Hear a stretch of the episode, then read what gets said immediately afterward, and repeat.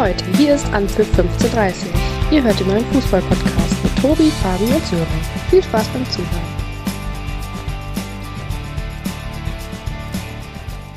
Da sind wir wieder. Anpfiff 1530, der Fußball-Podcast ist zurück. Nach einem durchaus spannenden Wochenende sprechen wir natürlich heute wieder viele interessante Themen. Mit dabei sind natürlich auch wieder meine guten Kollegen. Ähm, zum einen der Technikguru, der Mann, der immer seine Hausaufgaben äh, fleißig abliefert. Moin Tobi. Hallo Sören, Grüße nach Oldenburg. Und dann natürlich auch mit dabei mein ganz spezieller Freund, äh, auch aus Düsseldorf. Äh, der glänzt natürlich immer mit Fußballfachwissen, hat äh, der, der TSG Hoffenheim den DFB-Pokalsieg zugetraut. Das ist natürlich nicht eingetreten, wie man es von seinen Tipps kennt. Moin, Fabi. Servus aus Düsseldorf. Hallo zusammen. Und ich habe direkt ein äh, ja, spannendes Thema vorbereitet, zumindest aus meiner Sicht. Ähm, lass uns doch heute mal zu Beginn über Klebstoff sprechen. Sagt euch das was, worauf ich hinaus möchte? Klebstoff.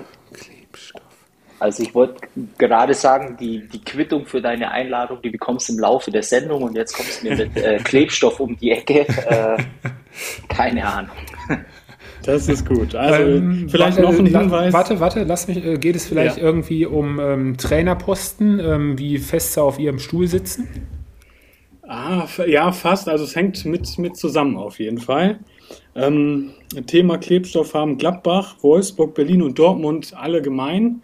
Ähm, vielleicht noch ein bisschen konkreter im Basketball nennt man, nennt man es meist die Glue Guys.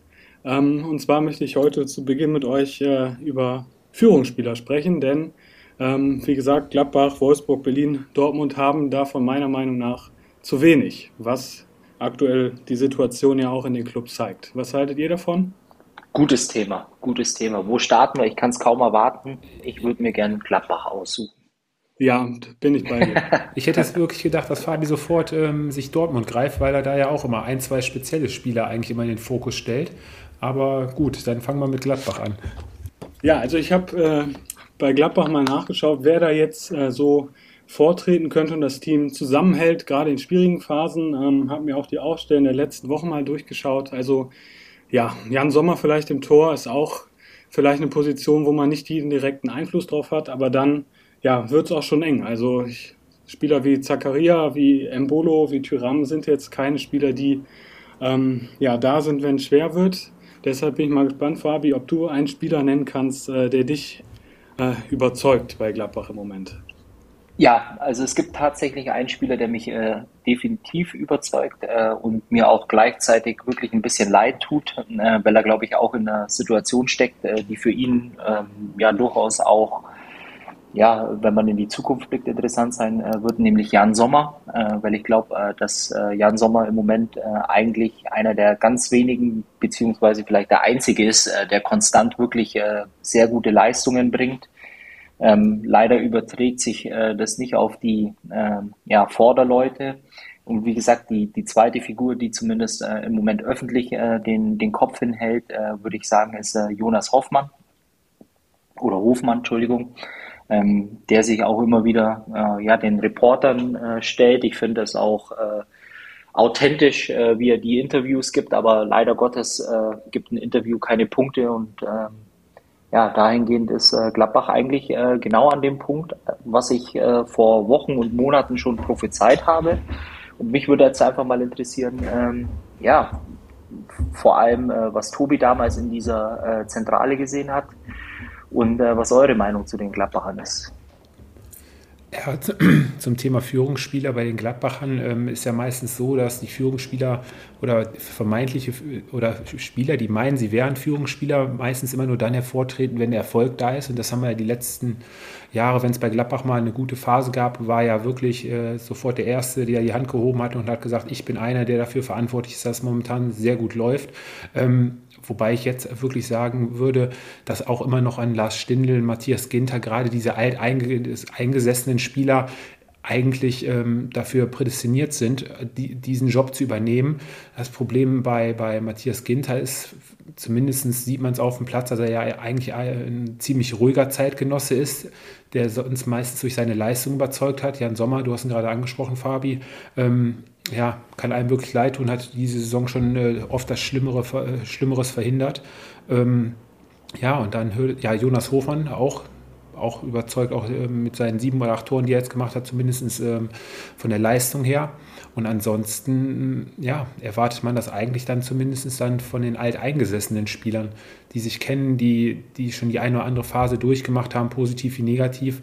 Und ähm, ja, bei Spielern, wo ja vermeintlich auch äh, Sprachbarrieren äh, herrschen, ähm, ja, ist, glaube ich, äh, sind, glaube ich, nicht so die perfekten äh, Figuren für eine Führungs Führungsposition. Aber dann haben sie natürlich mit Mats Ginter jetzt in den letzten Wochen Einführungsspieler ja im Prinzip komplett verbrannt. Ja, die haben jetzt auf die Bank gesetzt, dann wurde er doch wieder benötigt. Ähm, so geht man natürlich dann auch oder hat man natürlich als Verein ähm, ja nicht unbedingt alles richtig gemacht. Dann eigentlich wirklich einen Führungsspieler, der auch Leistung zeigt ähm, und der sich in den letzten Jahren ja auch voll reingehauen hat. Ähm, ja, so, so damit umzugehen, das ist natürlich dann schon dann ein hausgemachter Fehler auch vom Verein. Also ich glaube halt einfach auch noch, ähm, was man dann auch bedenken muss, ist, äh, er, er, durfte ja auch im Pokal dann wieder von Anfang an spielen, jetzt am Wochenende auch wieder. Das heißt, äh, sozusagen ist man dann äh, doch nochmal ein Stück nach hinten äh, gerudert, wenn man dann doch das Sportliche, äh, denke ich, in den Vordergrund äh, gestellt hat das Problem bei den Gladbachern äh, ist aber ja auch nicht neu, sondern das hat sich ja eigentlich auch schon, äh, ich habe es ja mehrmals erwähnt, eigentlich in der Rückrunde der letzten Saison ja auch schon angedeutet, dass es in der Mannschaft wirklich an äh, Charakter fehlt. Gut, jetzt kann man sagen, am, am Wochenende war es ja durchaus so, dass die Leistung nicht ähm, so schlecht war. Im Gegenteil, es war eigentlich wirklich, äh, denke ich, zumindest eine ordentliche Leistung. Trotz alledem merkt man halt einfach, dass äh, glaube ich, ähm, ziemlich viele Spieler da auf dem Feld stehen oder da im Kader stehen, ähm, die entweder mit dem Kopf woanders sind oder wo einfach ähm, der Anspruch und die Wirklichkeit, glaube ich, zu weit auseinandergehen.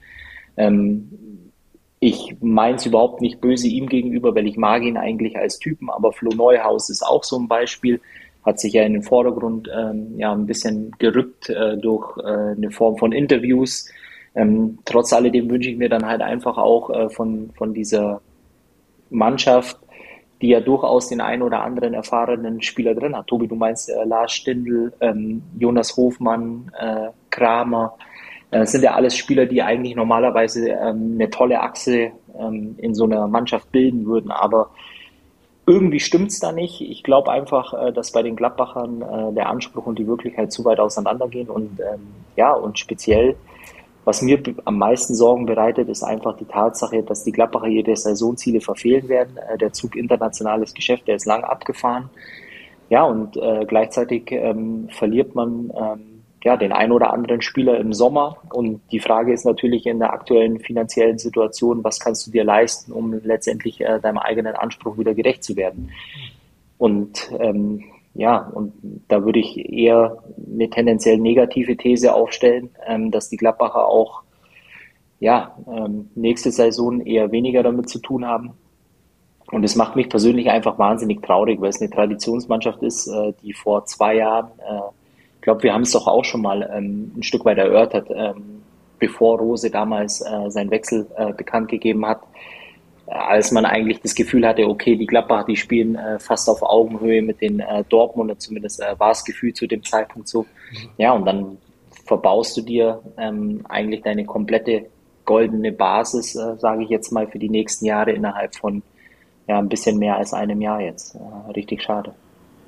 Ja, da müssen wir, glaube ich, aber mal dann drauf zu sprechen kommen. Ich meine, wir erleben es ja bei, beim VfL Wolfsburg genauso. Der Trainer ist weg, äh, ein Schlüsselereignis passiert ähm, und dann gerät man in diesen Abwärtsstrudel und auf einmal funktioniert in einer intakten Mannschaft, auf einmal, wie von jetzt auf gleich, ob man einen Schalter umgelegt hat, überhaupt nichts mehr. Ähm, wir können noch mal kurz auf das Pokalspiel von den Gladbachern äh, in Hannover zu sprechen kommen. Ähm, das war ja eine ja auch eine desolate Leistung. Die Gladbach hatten vielleicht ein, zwei Chancen, aber unterm Strich geht, äh, geht das Weiterkommen für Hannover vollkommen in Ordnung. Und äh, Jan Sommer hat da ja auch weitaus Schlimmeres äh, verhindert. Und wenn man hinterher das Interview von Lars Stindl gehört hat, ähm, der war auch ähm, wie vor zwei, drei Wochen Wout Weghorst äh, am Interview ähm, völlig sprachlos. Er wusste nicht, er sagte, wir sprechen es immer wieder an, die Fehler, und dann geht man raus in die zweite Halbzeit und macht den gleichen Fehler wieder. Wir wissen, wo wir dran arbeiten müssen. Weißt du, diese Durchhalteparolen, diese Standardsätze, ähm, oder muss man da einfach vielleicht mal ein, zwei Schritte weitergehen und vielleicht auch mal, ähm, ja, es ist Kopfsache, würde ich sagen. Ich glaube nicht, weil das ist genau der feine Unterschied. Entschuldigung, dass ich dich jetzt unterbreche, weil du kannst dich viel hinstellen und du kannst viel erzählen und du kannst viel bla bla bla. Du musst es halt dann einfach auch mal in die Tat umsetzen.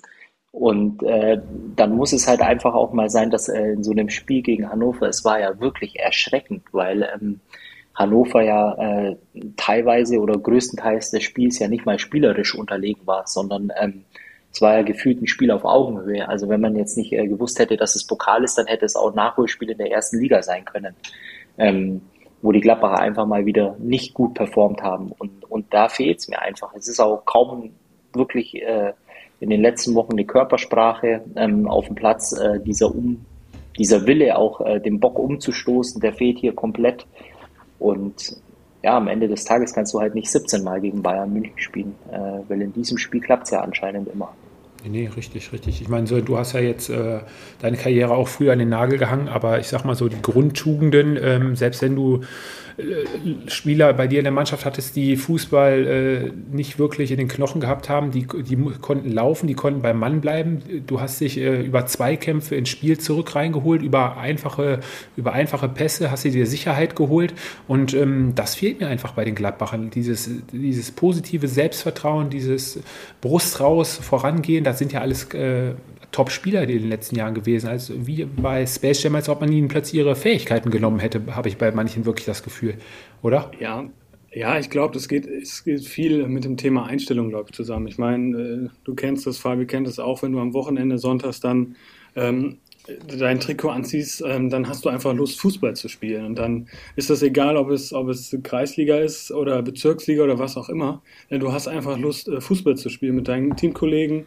Und ähm, da habe ich jetzt, klar, man kann Kreisliga und Profibusiness, das ist klar, kann man nicht vergleichen, aber ähm, glaube ich schon bei einigen Spielern jetzt gerade auch im Gladbacher Kader, dass sie eher damit beschäftigt sind, wo kann ich jetzt, wo spiele ich nächste Saison, wie kann ich jetzt meinen Wechsel forcieren. Da sind ja einige Spieler, Matthias Ginter würde ich da sogar noch äh, rausnehmen, weil ich glaube, er hat sich immer in den Dienst der Mannschaft gestellt, hat das immer offen kommuniziert, aber da sind ja einige Spieler, ähm, die quasi schon weg sind und ich eigentlich muss es so sein, ich meine, Gladbach ist ja ein riesen Traditionsverein. Wenn du das Trikot anziehst, ähm, das, das, muss, das, das muss dich mit Stolz erfüllen, ja. Und wenn, wenn du auch, das ist dann sicherlich auch ein Thema, dass Max Eberl und auch Adi Hütter vielleicht dann auch mal konsequenter jetzt durchgreifen müssen, wenn sie sehen, okay, ähm, da sind Spieler, die jetzt nicht mehr so den Ehrgeiz haben, dann muss ich halt muss ich halt Spieler vielleicht auch mal aus der U19 hochziehen. Klar, vielleicht verlierst du dann auch ein Spiel. Ja, aber ich glaube, die Jungs, die brennen dann eher als ähm, Profis, die im Sommer äh, möglichst schnell weg aus Gladbach wollen.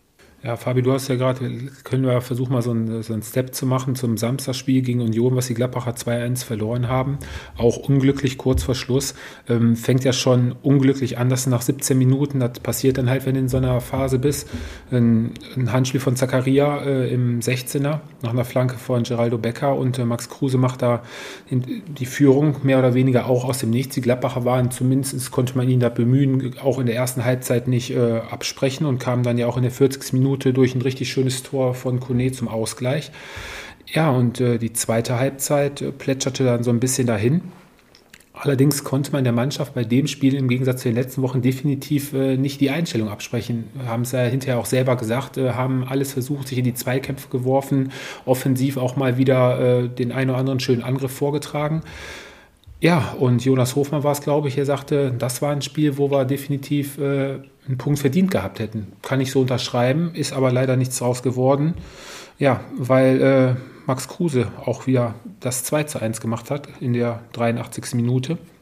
Ja, und so stehst du dann wieder mit null Punkten da. Vierte Niederlage am Stück zu Hause. Ist äh, auch ein ganz schönes Brett ja, und jetzt geht es nach der, nach der Pause ähm, auf die Bielefelder Alm. Und da äh, ja, könnte es vielleicht auch schon zu einem vermeintlichen Endspiel kommen. Ja, also ich glaube, dass das sicherlich jetzt nach der, nach der Länderspielpause zwei ganz, ganz entscheidende ähm, Spiele sind für Gladbach. Ähm, ich habe, ich weiß nicht, am Wochenende war der Doppelpass, da hat, ähm, ich weiß nicht genau, wer es war, aber wir haben schon davon gesprochen, man sollte jetzt den, den äh, Abstiegskampf auf, auf, ausrufen. Klar, die Tabelle ist relativ eng beisammen, aber ich glaube schon auch das Spiel jetzt gegen Union. Man hat ja eigentlich gesehen, Gladbach, wenn sie ihre Leistung einigermaßen abrufen, dann gehören sie ins, zumindest in dieser Saison ins Mittelfeld. Ähm, aber diese zwei Spiele sind sehr, sehr wichtig. Ähm, und da wird sich dann sicherlich auch entscheiden, inwieweit Adi Hütter noch ähm, ja, bei Gladbach überleben kann. Fabi, was ist dein Gefühl, was Adi Hütter angeht?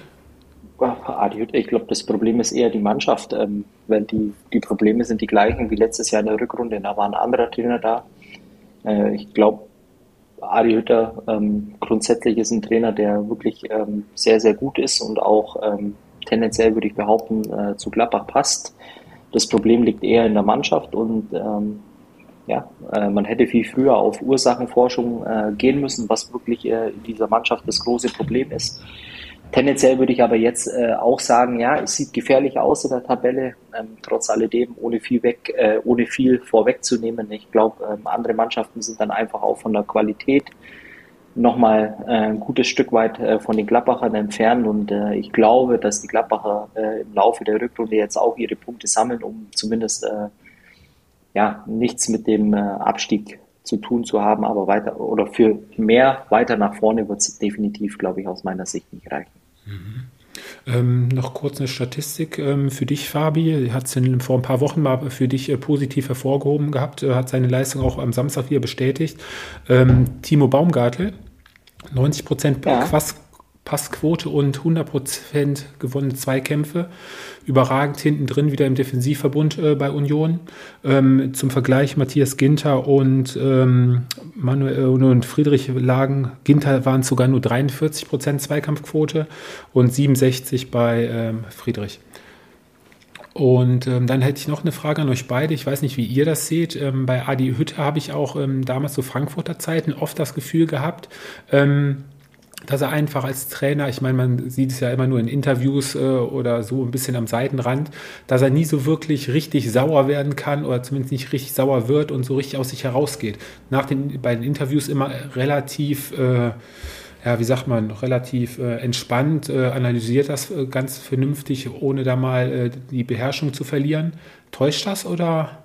Ja, also das ist natürlich die Frage, ob, wenn du jetzt deine Spieler kritisierst, ob es dann, ob es dann besser ist äh, als eine recht moder moderate Haltung. Aber ich glaube, jetzt in dieser Phase ist eher Max Eberl äh, gefordert, dass er da jetzt die richtige Ansprache äh, findet, jetzt nicht immer den Trainer verteidigt, sondern auch der Mannschaft mal Druck macht. Ähm, also da erwarte ich mich schon jetzt auch, ich glaube, er war jetzt auch krank die, die letzten Wochen. Ähm, dass er jetzt äh, wirklich auch mal die Mannschaft in die Pflicht nimmt. Also da erwarte ich schon jetzt von Eberl, dass er sich ein bisschen mehr einbringt. Ja, und ich glaube einfach in so einer Situation, wie sie jetzt stecken, ist so eine ruhige, sachliche, vor allem auch besonnene Art äh, vielleicht gar nicht so schlecht, ähm, weil du dann eben auch vielleicht äh, durch die Art und Weise auch nochmal ein bisschen Ruhe reinbringst. Und dann ist mir sowas äh, vielleicht in dem Moment lieber als ein Rumpelstilzchen.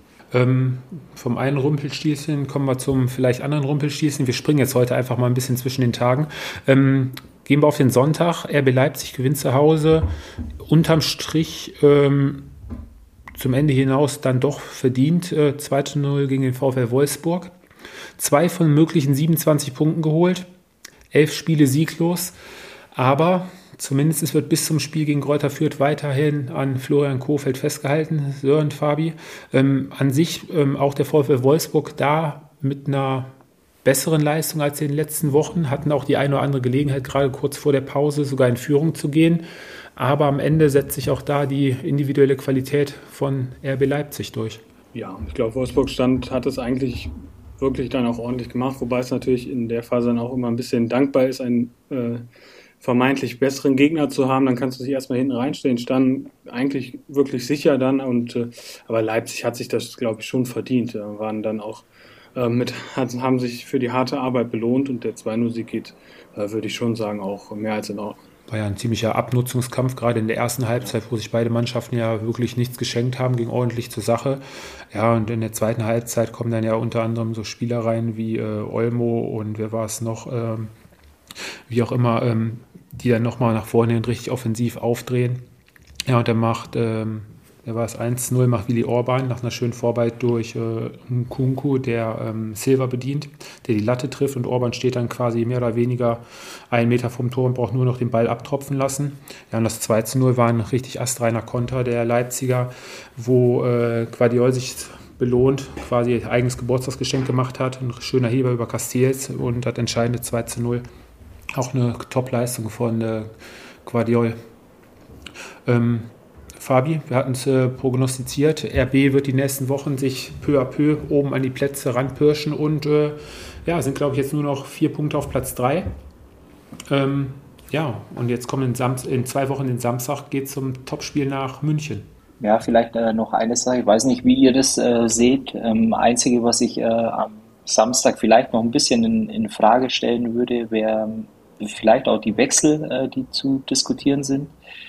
Ähm, weil Florian äh, Kofeld äh, dreimal gewechselt hat. Äh, auf der Bank saßen mindestens, äh, wenn ich es jetzt richtig im Kopf habe, mindestens noch zwei Vollblutstürmer. Wäre es dann nicht einfach in so einer Situation, wenn du dann wirklich äh, ja, relativ spät im, im Spiel 1-0 hinten liegst, dass du dann halt einfach mal all in gehst? Mit beispielsweise, ich schaue jetzt gerade nach, Ginczek und äh, Bialek noch auf äh, der Bank saßen. Ja, eigentlich ähm, ist das so die erste Entscheidung. Ne? Die Stürmer, die ich habe, schmeiße ich rein und habe dann die Hoffnung, mit langen Bällen vielleicht dann nach vorne noch äh, den Ausgleich zu erzielen. Gebe ich dir vollkommen recht. Aber das Hauptproblem der Wolfsburger ist, glaube ich, dieses Jahr, ich hatte jetzt gerade mal nochmal nachgeschaut, wir sind jetzt am 20. Spieltag und der VfL Wolfsburg hat äh, 17 Tore geschossen. Ich glaube, das sagt äh, alles, ne? wo der Schuh drückt. Sind die wenigsten mit Kräuter Fürth zusammen. Ja, Prost Mahlzeit. Am Anfang der Saison habe ich noch gefühlte 50 bis 60 Millionen in Kader noch weiter investiert, in der Hoffnung, äh, ja, um die Champions League Plätze. Unterm Strich hätte ich mir das Geld wahrscheinlich auch sparen können. Ja, wie gesagt, ich, ich fand es halt nur verwunderlich, ähm, wenn normalerweise, wie gesagt, äh, in, der, in, der, 75. ungefähr das 1-0, ja, dann, äh, ja, dann, äh, dann muss ich irgendwann reagieren und dann bringe ich einfach äh, alles, was ich habe und äh, warum denn in so einem Spiel beispielsweise nicht einfach mal äh, Ginchek bringen? Also der hat ja bewiesen, dass er weiß, wo die Kiste steht und äh, ob du jetzt 1-0 äh, oder das dann nach hinten losgeht, weiß ich nicht. Äh, das wäre vielleicht so der Punkt, äh, den ich noch ein bisschen äh, ja, vielleicht kritisieren würde. Aber ansonsten war es ja durchaus ein, ein ordentlicher Auftritt, äh, der dann am Ende ja, äh, entschieden wurde durch individuelle Klasse von den Leipzigern, die sich dann halt auch ein bisschen mehr verdient hatten am Ende. Ja, und die Bilanz von Domenico äh, Tedesco dieses Jahr, vier Spiele, alle gewonnen im Pokal unter der Woche, auch ein ziemlich, ja, doch souveräner Auftritt gegen Hansa, größtenteils eigentlich alles äh, im Griff gehabt, wenig zugelassen und da auch äh, verdient mit 2 zu 0 äh, gewonnen und weitergekommen und gehören jetzt wahrscheinlich auch mit äh, zu den Top-Favoriten auf den Pokal. Ähm, kommen wir zur nächsten Mannschaft, die auch weiterhin, wo die Luft immer knapper wird, Fabi, der VfB Stuttgart. Ja, äh, leider. Ähm, allerdings ähm, muss ich sagen, jetzt äh, am, am Samstag, äh, klar, äh, ihr werdet jetzt mit Sicherheit gleich die Elfmeterszene äh, ansprechen. Ich glaube aber, dass, es, äh, dass diese Szene nicht unbedingt der Grund ist, dass die Stuttgarter so dasteht, wie sie dastehen. Ähm, ja, man führt immer wieder das Verletzungspech an. Ähm, allerdings ist natürlich auch äh, die Frage, wenn ich ja in so einem Spiel dann eben auch die Aufstellung sehe, dann ist es halt einfach qualitativ in Frage zu stellen, inwiefern das wirklich äh, alles dann äh, Bundesliga-Niveau hat. Und ähm, bitte versteht mich nicht falsch, aber ich glaube, äh, dass wenn beim VfB dann äh, die ein, zwei, drei äh, Leistungsträger eben nicht dabei sind, äh, dann wird äh, die Mannschaft oder der Kader aufgefüllt mit wirklich jungen Talenten, ja, aber dann ist es für die Bundesliga, glaube ich, einfach zu wenig. Die Unbekümmertheit ist äh, immer noch da, sage ich jetzt mal, so wie ähm, in der ersten Saison letztes Jahr. Allerdings äh, fehlen unterm Strich die Punkte. Ne? Ähm, ja, du hast den Elfmeter schon angesprochen, da können wir ja gerne mal kurz äh, drauf eingehen. TBD äh, dribbelt in den 16er und wird dann ähm, ja, lässt sich dann fallen. Ähm, Kübler hatte sein Bein vorher quasi schon fest, äh, fest auf den Boden gesetzt. Also für mich war es, äh, habe ich auch sofort gesagt, äh, kein Elfmeter. Ich weiß nicht, ob da jetzt einer von euch beiden sagt, doch, muss man auf jeden Fall geben. Ja, ja, muss, muss ist natürlich immer so ein Wort, aber ich hätte im ersten Moment gesagt oder äh, ich wäre auch dabei geblieben, der Schiedsrichter hat ja eigentlich auch auf Meter entschieden. Das fände ich eigentlich auch in Ordnung.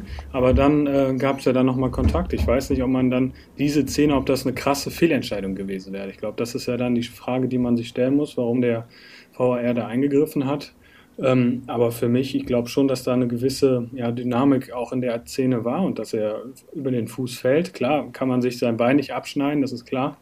Ähm, aber ich glaube schon, dass, dass äh, die Freiburger sich nicht beschweren könnten, wenn, wenn da jetzt ein Elfmeter bei rausgesprungen wäre. Hm, also ich weiß, Fabi hätte sich als Verteidiger in der Szene auf jeden Fall fürchterlich aufgeregt und wäre, glaube ich, auch äh, ziemlich an die Decke gegangen, wenn es da einen Elfmeter gegeben hätte zu seiner Zeit. Ja, und der VAR hat immer recht.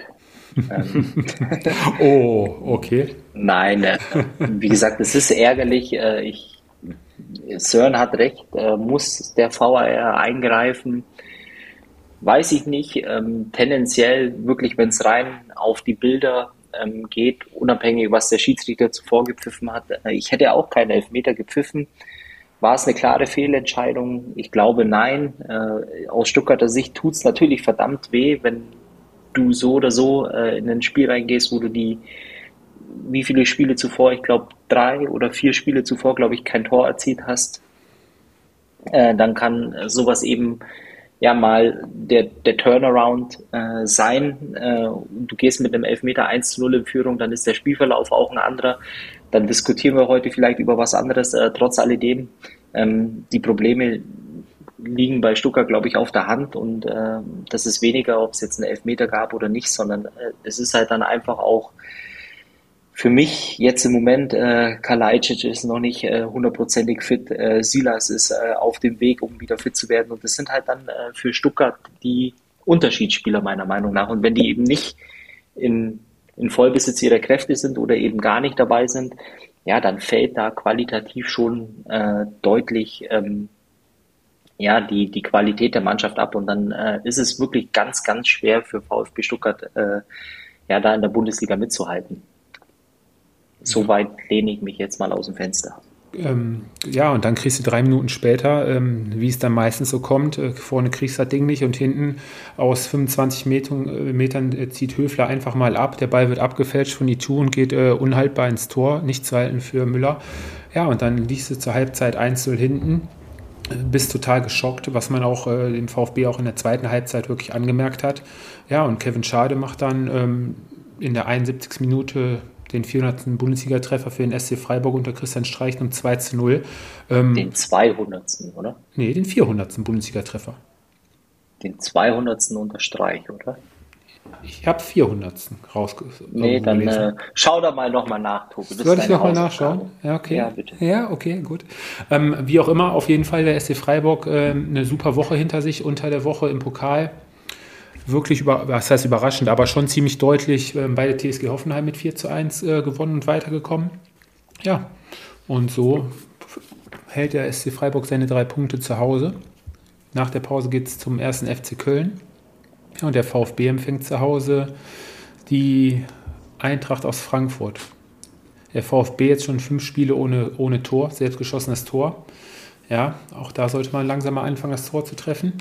Aber das ist ja das perfekte Stichwort, glaube ich, zum VfB. Also ich weiß nicht, wie ihr das seht, aber äh, du hast jetzt in so einem Spiel eigentlich auch relativ viel äh, Spielanteile für den Tabellenplatz, auf dem du eigentlich stehst. Aber es kommt relativ wenig dabei äh, raus. Und äh, genauso war auch der Eindruck, also für mich zumindest, ich weiß nicht, wie ihr das seht, aber äh, nach vorne, äh, das ist ja wirklich nicht wirklich äh, zwingend genug. Und es fehlen halt eben auch die Torschancen und deswegen sage ich auch oder untermauer das eben auch, dass es vielleicht auch ein Stück weit eben ähm, ja dann äh, ein bisschen an Qualität fehlt. Ich möchte aber auch noch sagen, ich wünsche mir wirklich sehr, äh, dass es der VfB auf die Kette bekommt, äh, die Liga zu halten, äh, weil ich irgendwo auch ähm, ja schon ein Stück weit ähm, Fan von der Bundesliga bin, äh, in der viele Traditionsvereine äh, Vereine spielen und da gehört der VfB auf jeden Fall mit dazu. So, ich unterbreche mal kurz, Fabi. Da gebe ich aber vollkommen recht, da schließe ich mich vollkommen an. Der VfB gehört ähm, auch weiterhin in die erste Liga. Der 400. Treffer zum 1-0 gegen den VfB Stuttgart war Freiburgs 400. Bundesligator in der langen Amtszeit von Christian Streich. Und das 200. unter Christian Streich, oder? Habe ich mich jetzt falsch ausgedrückt, Sören, oder hat er das jetzt nicht verstanden? ich habe hab schon verstanden. 400. Bundesligator in der langen Amtszeit von Christian Streich. Heißt, es sind 400 Tore unter Christian Streich gefallen. Gut. Äh, Fabi, mach doch mal mit den Augsburgern weiter. Ja, ähm, da muss ich sagen, da wäre mein Tipp äh, Gold richtig gewesen von letzter Woche, weil es war absolut äh, so zu erwarten.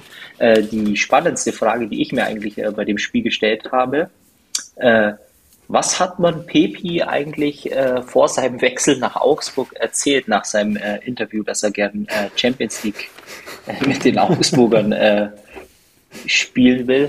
Ich glaube, der gute oder der junge Mann, der ist ziemlich auf dem Boden der Tatsachen ähm, gelandet. und naja, wie soll ich sagen, also an sich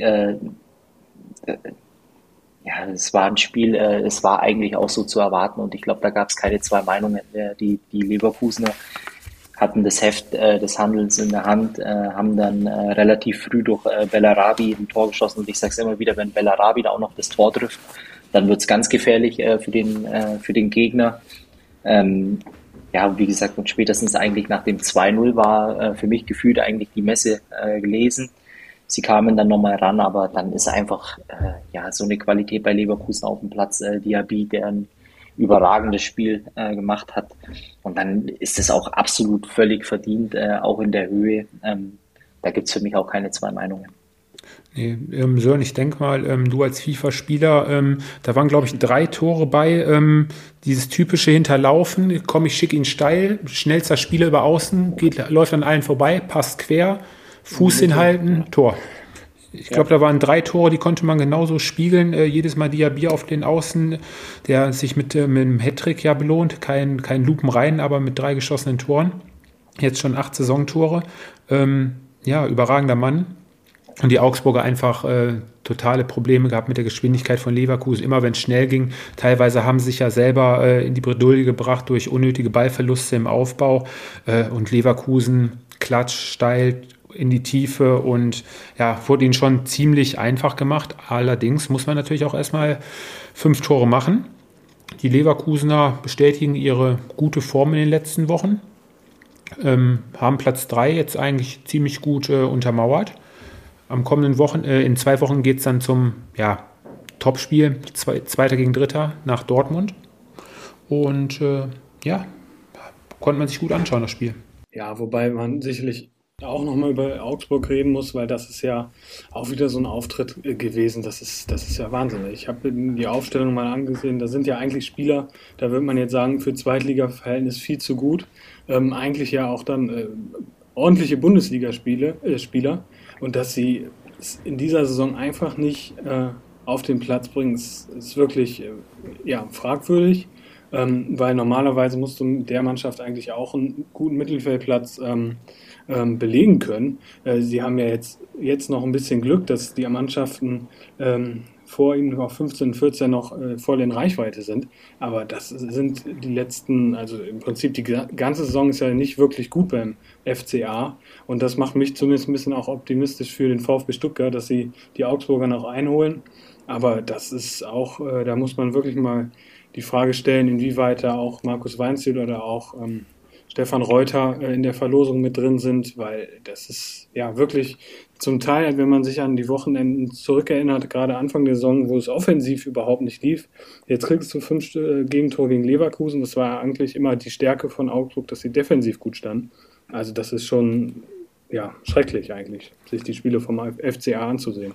Und äh, Fabi, einer von den Spielern, die ich beim FCA eigentlich zumindest in der letzten Saison, ich glaube, oder am Anfang dieser Saison, hast du ihn, glaube ich, auch hervorgehoben, äh, so ein Spieler wie Daniel Caligiuri. In den letzten Wochen ähm, kaum gespielt, selten eingewechselt. Da muss ja auch irgendwas vorgefallen sein, weil das war ja eigentlich auch immer so ein Spieler, der sich immer reingehauen hat und mal, äh, mal ein Zeichen gesetzt hat. Ich meine, äh, ich glaube, ihr habt das ja jetzt äh, perfekt äh, analysiert. Ich meine, es ist nicht nur Daniel Caligiuri, der in der Mannschaft eigentlich Ja, so von der, äh, vom Namen her, äh, es gibt einen Niederlechner, es gibt einen André Hahn. Finn ähm, Bogerson. Finn Bogerson, also normalerweise dürfte die Mannschaft, ähm, müsste eigentlich nichts mit dem Abstieg äh, zu tun haben. Ich glaube halt einfach, ähm, ja, ein Stück weit äh, jetzt mit äh, 19 Punkten.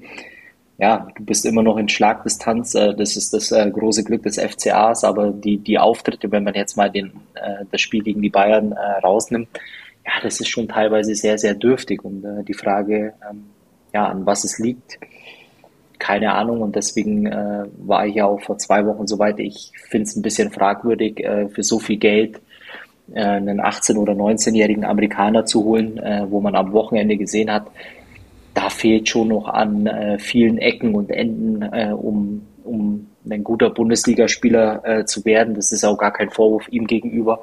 Aber ich glaube einfach in der Situation wäre es schlauer gewesen, das Geld irgendwo anders anzulegen, ähm, um eine gewisse Stabilität in die Mannschaft reinzubringen oder eben auch jemanden äh, im Zweifel irgendwo loszueisen, der dir zumindest äh, eine gewisse Anzahl an Scorern äh, oder, oder Toren auch äh, vielleicht garantiert, auch in der schwachen Augsburger Mannschaft.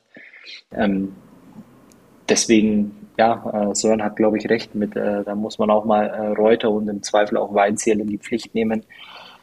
Ah, es ist schon beängstigend aus Sicht der Augsburger. Mal schauen, wie es dann die nächsten Wochen dann für die Augsburger weitergeht. Die dann gastieren. Ich habe es jetzt nicht auf dem Schirm. Ähm, eine Mannschaft, bei der es seit Wochen wirklich gut läuft und äh, die sich dann Spieler holen, die noch nicht mal Geld kosten sollen, ähm, spielen auf der Alm und gewinnen dann sogar am Freitagabend 2 zu 0 in Frankfurt. Ähm, ich hatte so das Gefühl, Fabi, ähm, die Frankfurt hätten, glaube ich, noch zwei Stunden spielen können. An dem Abend hätten sie, glaube ich, äh, kein Tor mehr geschossen. Ja, und ich habe das Gefühl, dass äh, Sören sich komplett getäuscht hat äh, in seinem Eindruck, den er noch vor zwei Wochen hatte.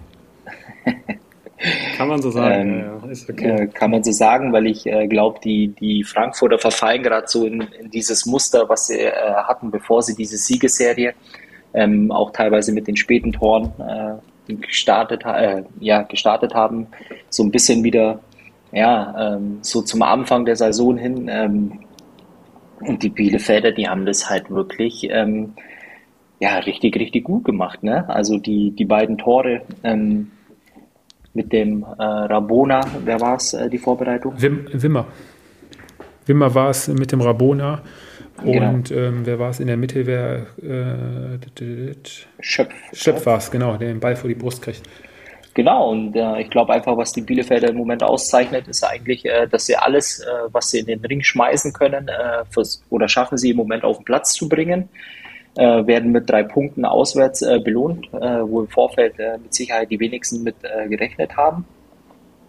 Und ähm, selbst auch, äh, wenn man ja ein, ein Stück weit ähm, bei vielen Mannschaften das bemängelt, was muss man den Bielefeldern definitiv ja, zugute rechnen. Das ist nämlich auch ein Stück weit die Effektivität im Spiel nach vorne.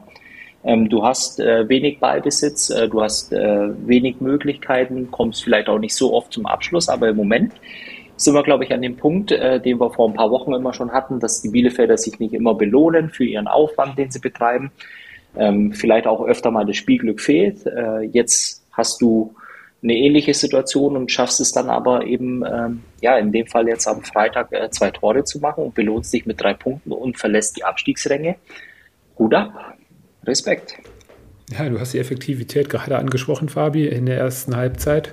Zwei Schüsse, zwei Tore. Ja, die Frankfurter äh, ließen dann diese Chancen, äh, die sie hatten, liegen. Äh, Boré und äh, mal wieder Lindström waren es. Ähm, ja, Lindström die letzten Wochen äh, hätte das ein oder andere Spiel mit seinen Toren oder seinen Möglichkeiten entscheiden können. Ja, und in der zweiten Halbzeit ähm, Frankfurt alles Offensive auf den Platz gebracht. In der Halbzeit ähm, war schon der Wechsel Hinteregger raus und äh, Hasebe rein für einen vernünftigeren und äh, besseren Spielaufbau hinten heraus. Äh, Frankfurt alles versucht, äh, aber die Bielefelder, wissen wir ja, sind, ähm, glaube ich, mit, das, Fabi, kannst ja mal nachgucken, oder Sören, eins der defensivstärksten Teams in, von den unteren Teams.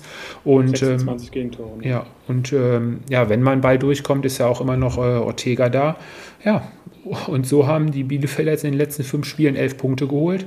Ähm, Hut ab. Und jetzt ja, kommt es ja zum vermeintlichen, ja, ich würde dann schon sagen, sechs Punkte Spiel, wenn die Bielefelder das auch noch gewinnen sollten ähm, zu Hause gegen Gladbach. Ja, dann haben sie sich da in den letzten Wochen äh, wirklich ganz, ganz stark unten rausgekämpft. Absolut. Ich weiß ja nicht, ähm, meint ihr, da passiert noch was am Transfermarkt oder lassen die beiden da eher ruhig angehen? Man hört ja relativ wenig.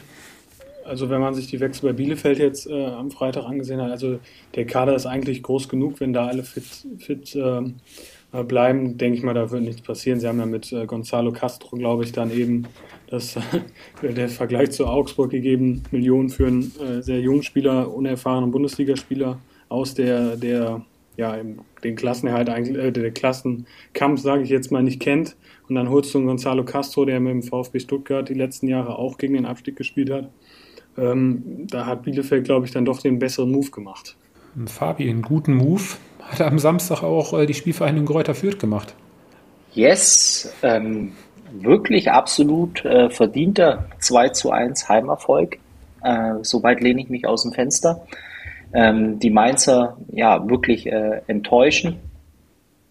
Und was mich eigentlich am, am meisten äh, gewundert hat äh, bei dem Spiel war, ähm, dass ich so ein bisschen in der zweiten Halbzeit auch das Aufbäumen äh, der Mainzer vermisst habe. Und dann habe ich mich ein Stück weit äh, gefragt, äh, liegt es einfach an, ja, äh, am, am Mangel des Könnens oder, oder war einfach nicht mehr möglich, weil die Fürther das einfach verdammt gut gemacht haben.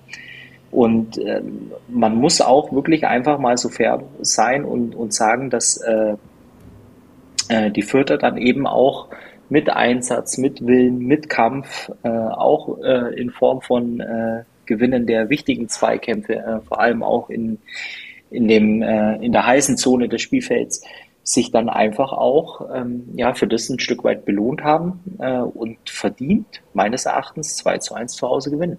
Vierte Spiel ungeschlagen in Kräuter führt und du hast gerade angesprochen, also ich sehe es auch so, haben äh, verdient gewonnen, äh, haben die Torchancen genutzt, Duziak doppelter Torschütze. Der Anschluss durch äh, Unisivo war in der ja, 93. Minute nicht mehr groß zu erwähnen, da konnte nicht mehr viel schief gehen. Und ähm, ja, die Mainzer unter der Woche ja auch in Bochum im Pokal ausgeschieden. Bo Svensson war aufgrund der vierten gelben Karte gesperrt, war auch nicht an der Seitenlinie. Ja, und dass die Mainzer in auswärts momentan noch nicht so wirklich in Fahrt kommen, zeigt, glaube ich, die Statistik, dass sie die letzten fünf Auswärtsspiele in Folge alle verloren haben.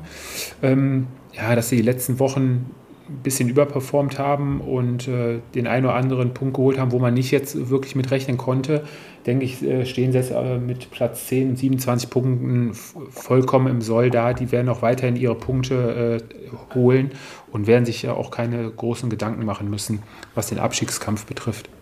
Ähm, ja, ich glaube, jetzt kann man sagen, dass äh, die Spielvereinigung für jede Mannschaft, die da jetzt noch kommt, sehr, sehr unangenehm sein wird. Ich glaube, sie haben sich da jetzt ein bisschen mit ihrem Schicksal abgefunden, dass sie, ja, ich sag mal, zu 95 Prozent absteigen werden und präsentieren sich jetzt, äh, letzte Woche war es ja auch schon sehr gut und ich glaube, das ist jetzt so, dass das, was sie sich vorgenommen haben in der Winterpause, einfach die, die Rückrunde ne, mit einem guten Gefühl zu bestreiten, sich vernünftig zu verabschieden ähm, und dass da, dass da eben nicht alles auseinanderfällt. Das ist wirklich, ähm, kann man nur anerkennen, wie die, wie Fürth im Moment arbeitet. Ja, lassen sich nicht hängen und äh, können dann natürlich auch äh, bei der einen oder anderen Entscheidung, gerade wenn es um Abstiegskampf geht, äh, noch ein gehöriges Wörtchen mitreden. Ne? Vor allem, wenn es dann in zwei Wochen nach Wolfsburg geht, wo der VfL dann ordentlich unter Druck steht. Mainz empfangen TSG Hoffenheim. Ähm, ich habe es gerade angesprochen, Sören. Dir du hast jetzt die Bühne für den VfL Bochum. Lass uns teilhaben an deiner glücklichen Woche.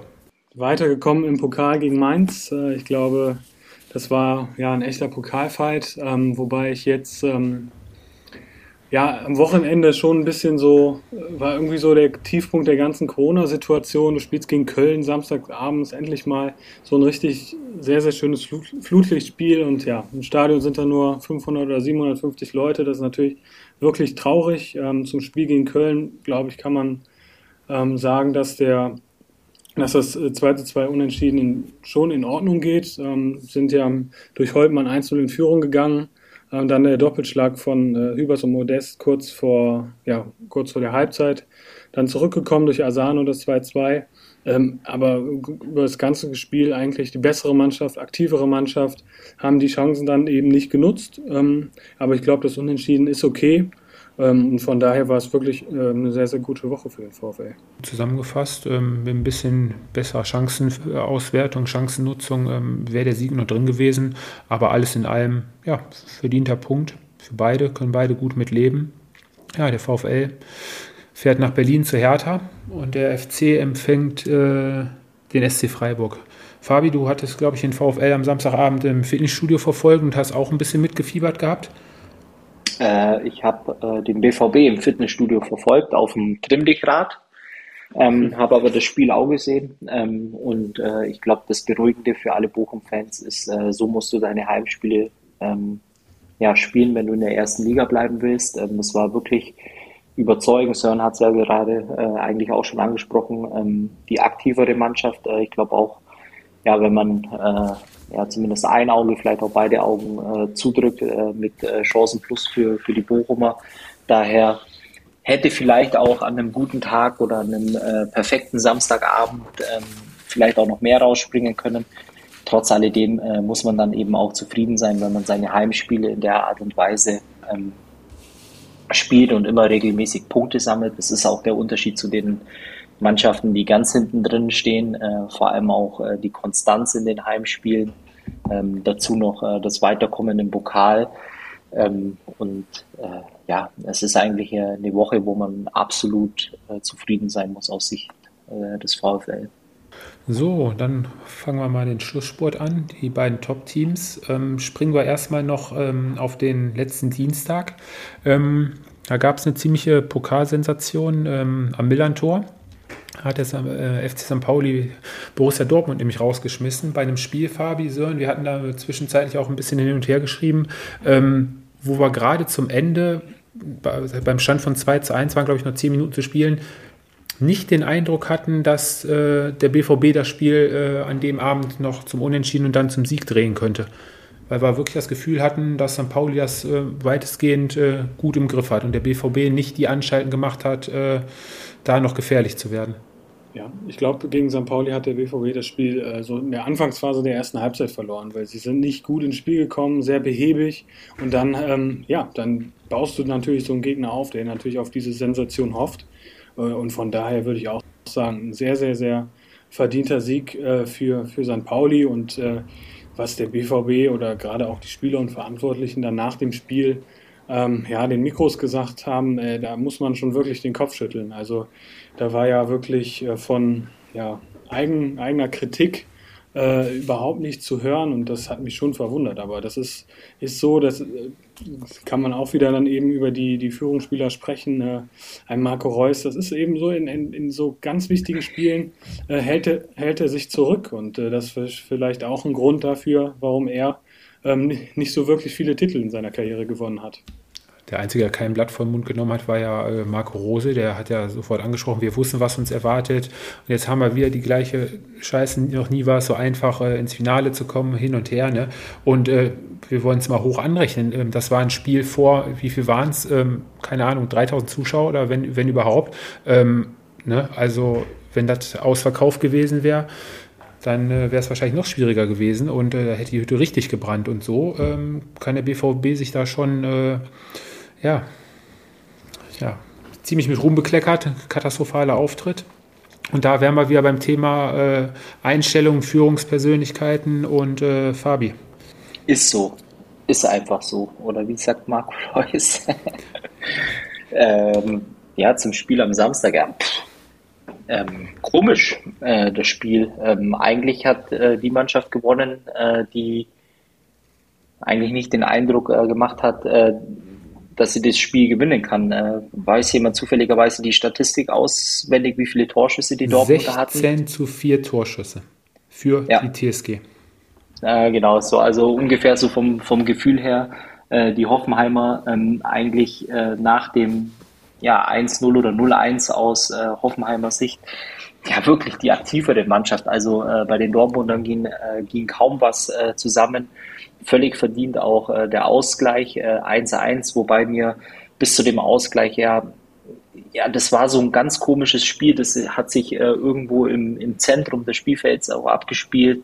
Ähm, und sobald es dann in die letzte Zone des Gegners kam, ähm, war es dann äh, komplett ungefährlich. Äh, dann haben die Hoffenheimer vor der Halbzeit äh, nochmal auch, äh, glaube ich, ein bisschen das Tempo erhöht und äh, völlig verdient den äh, 1 zu 1 Ausgleich.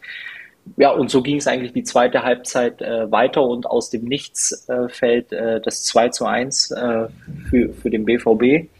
Ähm, vollkommen äh, entgegen äh, dem, dem bis dato Spiel oder entgegen dem Spielverlauf.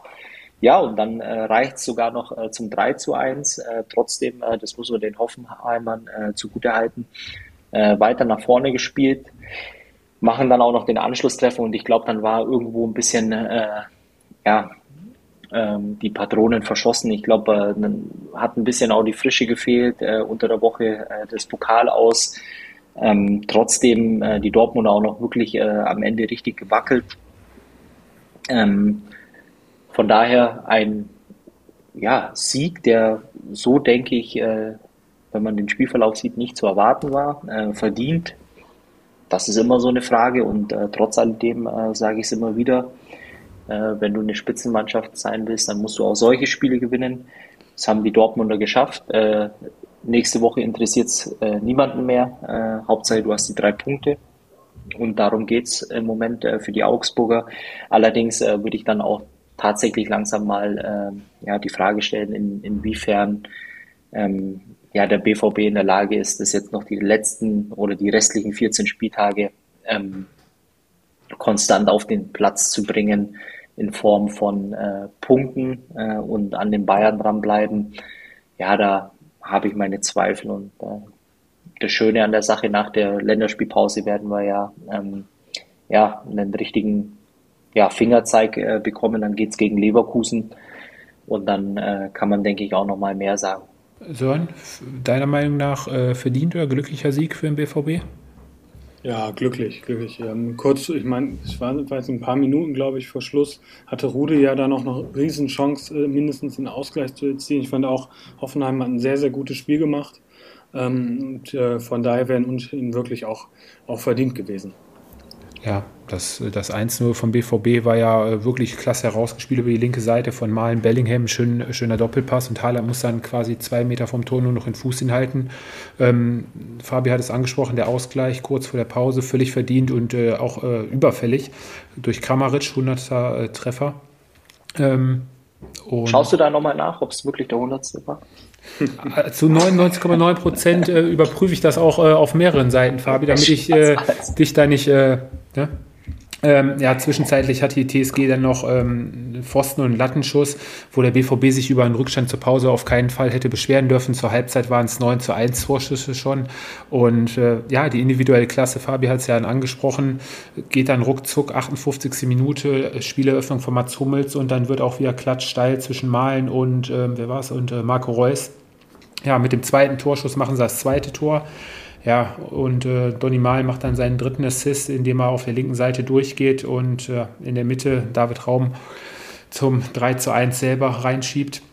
Ja, und der Anschluss in der 76. war eigentlich danach noch genug Zeit durch Rüther. Ähm, ja, leider nicht mehr gefallen, der Ausgleich. Äh, unterm Strich wieder ein guter Auftritt der TSG, allerdings die letzten Wochen. Wir hatten ja, du hast, glaube ich, gesagt, Fabi, jetzt kommen die richtungsweisenden Wochen der TSG. Ja, leider die beiden Topspiele gegen Union und äh, BVB verloren, im Pokal auch ausgeschieden. Also ja, erstmal wieder kleinere Brötchen backen und äh, die Champions League erstmal wieder ähm, von der Tafel runterradieren. Ja, kommen wir noch zum, ich glaube, dann sind wir durch, ähm, zum letzten Sonntagsspiel. Fabi, mal wieder ein Sonntagsspiel in Berlin für die Bayern. Ja, ich musste jetzt aufpassen, was ich sage. Also ähm, für mich war das Spiel nach zwei Minuten eigentlich äh, entschieden und ähm, ich muss dann ganz ehrlich sagen, es war äh, ein Spiel, was mir dann äh, persönlich ja relativ wenig äh, Freude bereitet, wenn ich es anschaue, weil ähm, ja die Bayern einfach äh, unfassbar gut äh, aufgelegt waren. Äh, wenn man dann sieht, was da für eine äh, Klasse auf dem Platz steht äh, mit äh, Koman, Nabi, äh, Sané, Müller und Lewandowski und gleichzeitig einen Gegner, der eigentlich ähm, ja, ein Stück weit einfach nur darauf wartet, bis es zum ersten Mal klingelt. Ähm, und ich weiß nicht, wie es euch ging, aber nach zwei Minuten hatte ich das Gefühl, okay, das ist eine eindeutige Sache.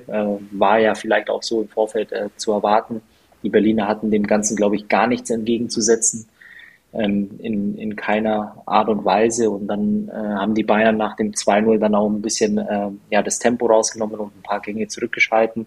Ja, und dann hat es die Hertha ähm, ja auch noch äh, ja, verstanden, letztendlich Geschenke zu verteilen. Und äh, letztendlich war das ein absolut ungefährdeter äh, Sieg der Bayern, absolut verdient. Ähm, und ja, äh, schade, dass jetzt aus Bayern Sicht äh, eine Pause ist, weil ich glaube jetzt auch, äh, dass man so das Gefühl hat, dass äh, dieser, dieser Zug langsam ins Rollen kommt. Und, und dann macht es einfach Spaß, äh, im positiven äh, Sinne dann auch eben auch so viel äh, Klasse auf dem Platz miteinander Fußball spielen zu sehen. Ja, Sören, ich gebe dir mal mit auf den Weg. Schussverhältnis 5 zu 30. Ja, ich glaube, ich glaube, die, klar ist das eine deutliche Statistik, aber die entscheidende ähm, Zahl ist nämlich 1. Eine gelbe Karte hat, äh, hat die Hertha in dem Spiel nur gehabt. Und wenn du dann so abgeschossen oh. wirst, dann erwartest du ja, würdest, erwartest du ja wirklich auch Gegenwehr, ja, auch äh, für die Fans, da muss man wenigstens zeigen, okay, wir sind noch da, wir versuchen es irgendwie, 3000 Zuschauer waren immerhin da in Berlin, äh, aber da war ja nichts, da war überhaupt keine Gegenwehr, keine Foulspiel, äh, Foulspiels, also das war ja wirklich unterirdisch, null Gegenwehr und das ist dann natürlich auch, ähm, klar, Bayern, das war ein überragender Auftritt mal wieder, aber du musst dich wehren, gerade wenn du in so einer schwierigen Situation äh, steckst, musst du dich wehren und das war, ja, nicht gut fast ein Tor schöner als das andere. Ihr habt es beide angesprochen, komplett Feld überlegen. Ballbesitz ist auch bei oh, 30 zu 70. Ähm, ja, unterm Strich haben sie einige gute Chancen noch liegen lassen. Ähm, hatte so ein bisschen den Anschein von Trainingsspiel. Ja, dass man ein bisschen mehr Einsatz erwarten konnte eigentlich, ähm, nachdem, nachdem die Hertha ja schon bereits ähm, das Pokalspiel im Derby gegen Union verloren hatte ja, dass dann auch noch die Bayern am Wochenende kamen, war da natürlich der Oberhammer und ähm, zwei bittere Pleiten. Jetzt ist in Berlin auf jeden Fall erstmal Krisenstimmung angesagt. Und ähm, spielerisch ähm, war es auch wieder nur vereinzelt ein bisschen was nach vorne, weil wir wissen ja, dass die Bayern in dieser Saison auch ab und zu mal ein Geschenk verteilen. Bedingt dann der Anschluss, beziehungsweise das 1 zu 4 durch Eckelenkampf, wo Upamecano einen zu kurzen Rückpass spielt. Aber alles in allem überragender Auftritt. Und Sané Lewandowski hat nicht getroffen, ist vielleicht zu erwähnen. Der war, glaube ich, am Ende des Spiels äh, ein bisschen sauer, dass er nicht getroffen hatte. Aber ja, kann man nicht mehr weiter viel hinzufügen. Und ähm, eine Personalie noch, Fabi, die ist heute aufgeploppt, deswegen können wir die direkt vielleicht mit aufgreifen. Ähm, Niklas Süle wird den FC Bayern verlassen. Wie ist da eure Meinung zu? Dass das Vertragsangebot, das verbesserte Vertragsangebot ich glaube, 10 Millionen waren im Gespräch, äh, nicht angenommen hat? Ja, das ist auch äh, viel zu wenig, weil ich glaube, von 10 Millionen, äh, ja, da wird schwer, sich sein Leben ein Stück weit ruhig zu finanzieren. Nein, mal Spaß beiseite. Ich finde es schade, dass er die Bayern verlässt. ich glaube aber irgendwo nach der ganzen Vorgeschichte in den letzten Monaten ist es, glaube ich, nicht wirklich eine Überraschung. Ähm, mich würde am allermeisten interessieren, äh, was ihn äh, letztendlich dazu bewegt, äh, weil er, glaube ich, ähm, auf dem besten Weg war unter Julian Nagelsmann oder auf dem, zumindest jetzt für die Rückrunde, ja wirklich ähm, ja, ein, absoluter Stammspieler und Leistungsträger zu werden äh, in der Mannschaft, die ja wahrscheinlich jedes Jahr ähm, zumindest wenn alles zusammenpasst, äh, in der Lage ist, äh, die, die Champions League zu gewinnen äh, gleichzeitig auch ähm, ja, den ein oder anderen Titel äh, mehr noch äh, dazu. Ähm, er wohnt in einer wunderschönen Stadt in Deutschland, in der man sich durchaus wohlfühlen kann. Ähm, deswegen hatte ich immer bis zuletzt gehofft, dass er sich wirklich äh, dafür entscheidet, auch bei Bayern zu bleiben. Ähm, die Beweggründe, ähm, neue Herausforderung ist für mich, glaube ich, einfach so eine Phrase, die man ja immer äh, nach außen gibt, um, um letztendlich dann Ruhe zu haben. Und mich würde viel mehr interessieren, was ihn wirklich dazu bewegt hat, ähm, äh, die Entscheidung so zu treffen, weil irgendwas muss es ja geben, äh, warum er sich nicht so wohl fühlt und äh, letztendlich nach vier oder fünf Jahren letztendlich auch das Weite sucht. Ich finde es schade äh, und kann es auch wenig nachvollziehen, wenn ich ehrlich bin. Mhm. Sören, wahrscheinlich ähm, nicht die Garantie auf den Stammplatz, oder? Ja, das stimmt. Aber ich glaube, also als Fußballfan willst du natürlich auch die deutschen Nationalspieler in der eigenen Liga sehen. Aber ich hatte da letztes Mal einen Bericht drüber gelesen, auch über äh, Niklas Süle. Er hat ja, glaube ich, schon in den letzten Jahren auch damit äh, geliebäugelt, ähm, ins Ausland zu gehen. England muss ihn wohl ähm, reizen. Ähm, ja, vielleicht ist das ein Grund, dass er ins Ausland möchte. Ähm, aber ich, für die Bundesliga ist es natürlich schade, wenn es wirklich so ist, dass er ins Ausland geht. Ähm, Nationalspieler, den willst du ja eigentlich sehen. Ähm, aber ich glaube, äh, auf der Position Bayern hat jetzt mit Upamecano klar ist noch nicht die, der konstanteste Spieler äh, bei Bayern dieser Saison, aber ich glaube in den nächsten Jahren hast, bist du da eigentlich auch ganz gut besetzt. Ähm, Fabi würde es natürlich dann auch besser wissen, ob eventuell ähm, dann Verpflichtung im Sommer kommt. Äh, ich habe jetzt Christensen gelesen, ähm, ob das eine Möglichkeit ist, aber ich glaube, dass die, dass die Bayern da auf jeden Fall schon was vorbereitet haben, mhm. um, um Süle gut zu ersetzen gehe ich auch von aus. Ähm, ja, was vielleicht ein bisschen ärgerlich ist, ähm, Süle wäre jetzt der vierte Abwehrspieler, den die Bayern abgeben, der nach ähm, Alaba, Boateng und ich zähle Martinez jetzt auch noch mit dazu, ähm, der Ablöse freigehen wird. Oder müsste man da vielleicht sogar noch versuchen, jetzt im Winter was äh, zu arrangieren? Ich, ist schwer zu sagen. Ähm, ich schmeiß mal vier Namen in den, äh, drei Namen, nee, doch, ich schmeiß mal vier Namen in den Raum, die jetzt im kommenden Sommer ablösefrei sind. Äh, Fabi, da dürfte dein Herz wahrscheinlich äh, richtig äh, vor Freude in die Luft springen. Ähm, natürlich, Sören hat einen angesprochenen Christensen, den kennen wir ja auch noch aus der Bundesliga von äh, Borussia Mönchengladbach. Ähm, ja, dann schmeißen wir Matthias Ginter mit rein. Dein Freund ähm, Anthony Rüdiger. Und äh, wer auch noch ähm, dann ähm, frei wäre, wäre von Union Berlin äh, Knoche. Das wären so die Spieler, ähm, die vom Marktwert auch gerade hier die ersten drei alle um die 35 Millionen Marktwert, alle noch relativ äh, jung im guten Fußballeralter. Meinst du davon wird es einer, Fabi, oder lassen die Bayern Stars äh, eher für Nachwuchs angehen? Das ist eine gute Frage. Ich glaube, äh, am, am, Ende des Tages wird auch äh, ja, äh, ein Stück weit ähm, das Monetäre mitbestimmen, äh, was ist möglich, was kann gemacht werden. Ähm, der ein oder andere Spieler ja, würde mit Sicherheit äh, nicht Nein sagen, wenn wirklich tatsächlich ein Angebot einflattern würde. Äh, allerdings glaube ich, äh, dass ja keiner der Spieler, äh, die du aufgezählt hast, letztendlich wirklich in, in Frage kommt für den FC Bayern. Ähm, ich glaube, äh, man würde aus Bayern sich gern ein Regal höher greifen äh, und dann ist es eher die Frage, ob das finanziell stemmbar ist. Und welche Spieler denkst du da? Ich glaube, wenn man beispielsweise auch die Möglichkeit hat, tatsächlich ähm, ja, so ein Matthijs äh, Delikt äh, beispielsweise äh, ist ein ziemlich interessanter ähm, Innenverteidiger, glaube ich. Wenn man da wirklich eine Chance hätte, dann wäre es halt nur die Frage, ob man sowas finanzieren könnte. Aber ansonsten ist es wirklich richtig schwer und ich gehe mal davon aus, dass man intern auch äh, mit äh, Nansu äh, vielleicht auch nochmal irgendwo ein Stück weit äh, plant und liebäugelt, äh, dass er langsam auf ein Niveau kommt, wo er regelmäßig Bundesliga-Minuten bekommt es ist wirklich schwer. Äh, am Ende des Tages ist es einfach schade, dass äh, Niklas Süle sich entschieden hat äh, zu gehen. Äh, dadurch äh, stehst du unter Zugzwang. Und die Frage ist, was ist im Sommer wirklich äh, machbar? Ja, ich war gerade war da noch dabei, habe dann das Mittelfeld und den Sturm noch einmal ähm, bei ablösefreien Spielern mal einmal kurz überflogen. Und wenn ihr euch da die Namen auf der Zunge zergehen lassen wollt, da ist ein Pogba im Sommer ablösefrei, ein Frank Kessier, der momentan ja die letzten ein, zwei Jahre bei Milan super spielt. Fabi, für dich endlich mal wieder ein Spanier. Isco wäre bei Madrid Marktwert 9 Millionen. Den müsste man eigentlich äh, mit der Schubkarre in Madrid abholen.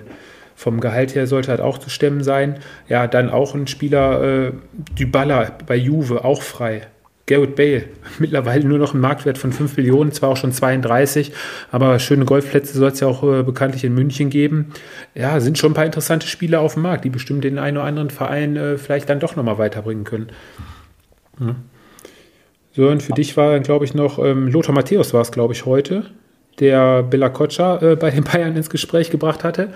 Also, als du gerade die Namen aufgezählt hast, ich hätte mir auch gesagt, also ähm, ich glaube schon, dass Bella Kotschap für die Top, Top-Vereine in der Bundesliga auch durchaus interessant sein äh, kann. Und äh, warum nicht? Ich meine, ein junger Spieler hat Bayern in der Vergangenheit immer verpflichtet, dass man ihn dann vielleicht sogar verleiht oder so. Das kann eine Möglichkeit sein. Und im Mittelfeld, ähm, also wenn ich mir was wünschen könnte, dann wäre es, ist zwar nicht ablösefrei, dann wäre es natürlich Frankie de Jong. Ich glaube, das wäre überragend für Bayern.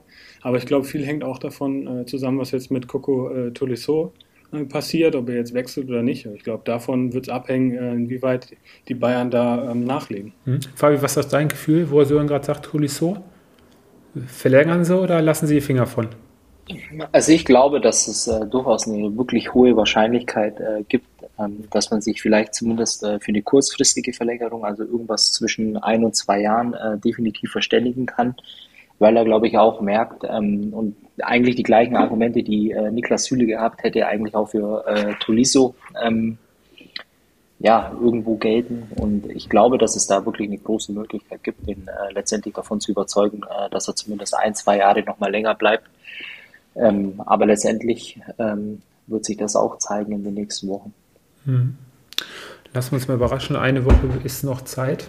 Dann schließt das Transferfenster. Bis jetzt ist ja relativ ruhig, wird viel geschrieben, viel spekuliert. Hm ja, nächste Woche ist keine Bundesliga. Ich weiß nicht, ob wir uns vielleicht dann doch am Sonntag oder Montag nochmal zusammensetzen und vielleicht dann einfach so mal ein bisschen quatschen und mal schauen, was so noch passiert ist auf dem Transfermarkt. Aber bevor wir jetzt hier die Sendung zumachen, Sören, und Verärger kriegen, lassen wir dem Fabi noch seine Kategorie, bevor wir die vergessen. Äh, ja, den Gewinner des Spieltags.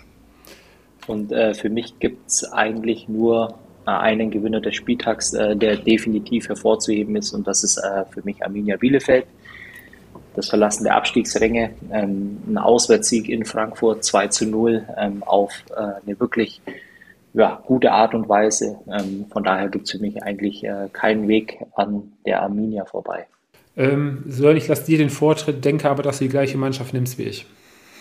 Äh, Mannschaft, ähm, also aufgrund der geografischen Lage muss ich kurz in die Zweitliga ab, äh, abbiegen. Da würde ich den HSV nennen, ähm, der im Pokal weitergekommen ist und äh, den Derby-Sieg feiern konnte. Aber in der Bundesliga ist es für mich ein Spieler, ähm, Musa Diaby. Also den finde ich im Moment in den letzten Wochen sehr, sehr gut und war jetzt auch am Wochenende gegen Augsburg der entscheidende Mann. Zweitliga können wir vielleicht demnächst mal ein paar Minuten mal äh, mit reinnehmen. Ähm, mein Gewinner des Spieltages ist ähm, die Mannschaft von uh, Union Berlin. Derby-Sieger im Pokal, jetzt im Viertelfinale.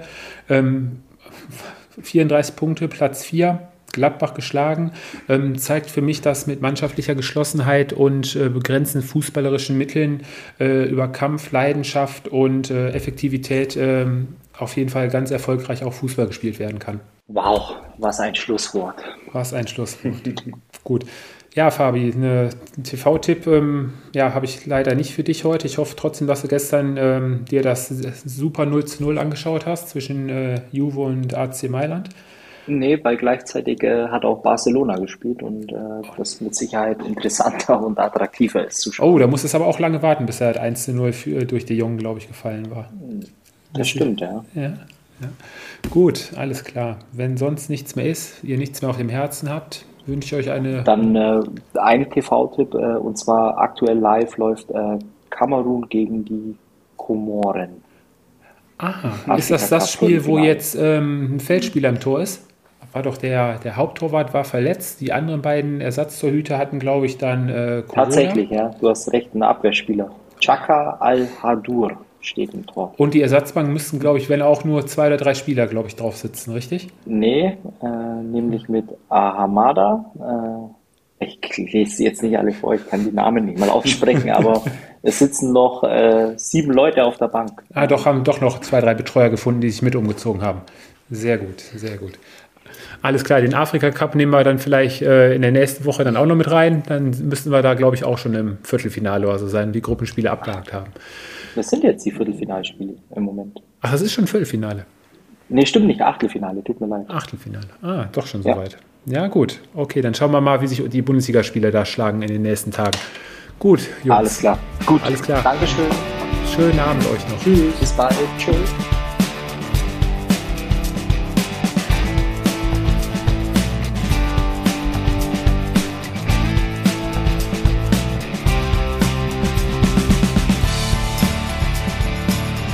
Das war Anpfiff 1530, euer Fußballpodcast mit Tobi, Fabi und Sören.